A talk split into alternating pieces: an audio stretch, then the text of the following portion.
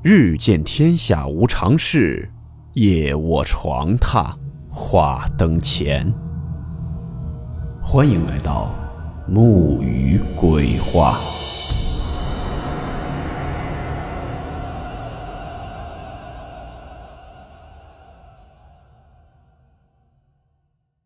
大家好，我是木鱼。今天这个故事是一位叫做文轩散人投稿分享的。这位听友自己也在创作一本叫做《鬼话连篇》的小说，未来木鱼也会摘选一些故事分享给大家。等这位听友的书出来后，大家也可以去支持下。这篇故事的名称叫做《回魂摇椅》。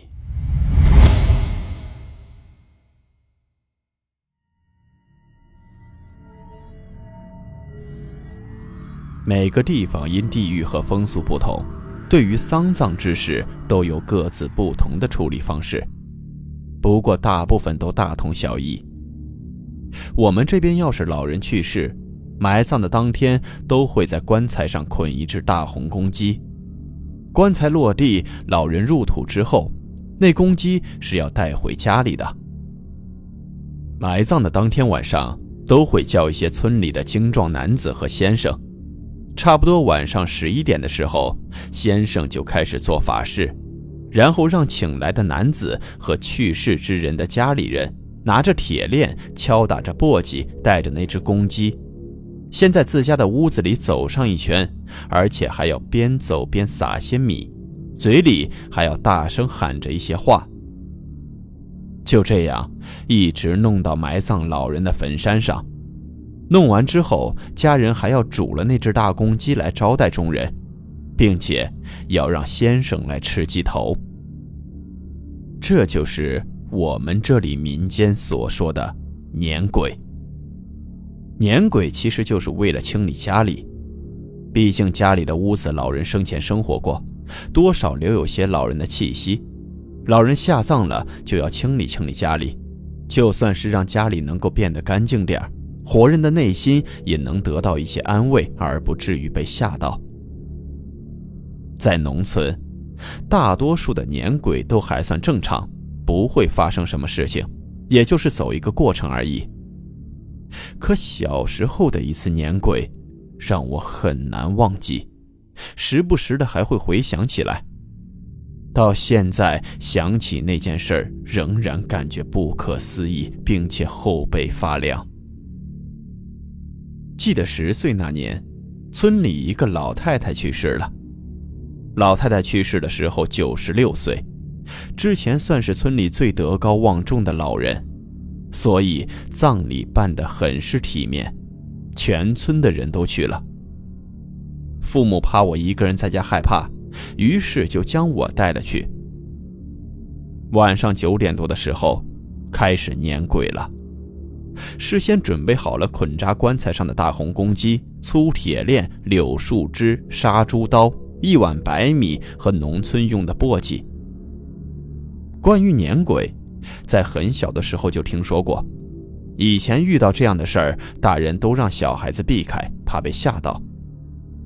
可是那天晚上，父母忙着帮忙，也就没有管我，于是我就躲在后边观看。只见先生用刀子在棺材鸡的脖子上划了一下，就看见鸡脖子上开始滴血，可那鸡却还活生生的。那边村里的精壮男子们都各自拿着事先准备好的东西，跟着先生手里敲打着簸箕，抖动着铁链，嘴里喊着话，就开始绕着老人待过的屋子走。那天晚上，一切都顺利的进行着。可是，当人们走到院里西边的一个角落时，男人们打算到老太太生前最喜欢坐着晒太阳的摇椅周围走上一圈。忽然，滴了不少血、快奄奄一息的大公鸡，一下子发出了凄厉的嘶鸣声。当时事发太突然，人们都被吓了一大跳。只见那只公鸡掉在地上。一边凄厉的嘶叫着，一边不断的挣扎。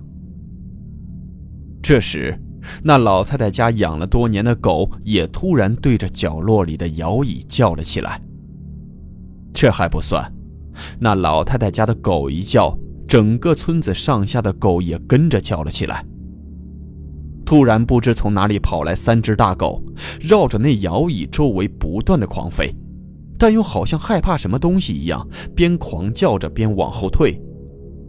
那公鸡也愈加挣扎的厉害。情况出现的太突然，人们都没有反应过来。过了三四分钟，人们才回过神来，男人们连忙上去赶走了那几只狗。这时，那摇椅竟然自己动了起来，就好像有人坐在上面摇动一般，咯吱咯吱的声响弄得人们心里直发毛。那几只被踢跑了的狗忽然又冲了出来，离着摇椅一米多远，更加激烈的狂吠。公鸡也长长的嘶叫了一声，躺在地上没了动静。老太太的摇椅正好摆放在屋檐下，刚好屋檐上挂着一盏灯，有点发黄的灯光就那样照在了摇椅上。所有人的目光都注视着那咯吱咯吱晃动的摇椅，大家心里都慌了。老太太儿子一下子跪在地上，在那儿对着摇椅哭着喊娘，说要有什么没了的心愿可以托梦给他。没想到那话音刚落，摇椅竟然自己停止了摇晃，几只狗也渐渐的不叫了，最后也都走开了。村里人们都不敢相信这一切是真的。过了一会儿，老太太家人从屋里端出一个火盆，嘴里边说边烧起了一沓沓的黄纸，随后点了香，分发给了撵鬼的男人们。男人们都给老太太烧了纸，上了香。可奇怪的是，那些插在摇椅前香炉里的香，竟一亮一灭的闪了几秒钟。随后也就恢复了平静。后来父亲就让母亲带着我回了家。几年后，偶然和家人说起那天晚上的事儿，母亲告诉我说，后来那老太太的儿子第二天晚上真就梦到了那老太太。老太太说自己做了很多摇椅，让儿子拿去卖了换些钱补贴家用。老太太儿子又对家人们说了。家人都说梦是反的，于是赶紧就将老太太的摇椅拿到了坟前去烧了。后来那人家倒也还算顺利，什么事儿也没发生过。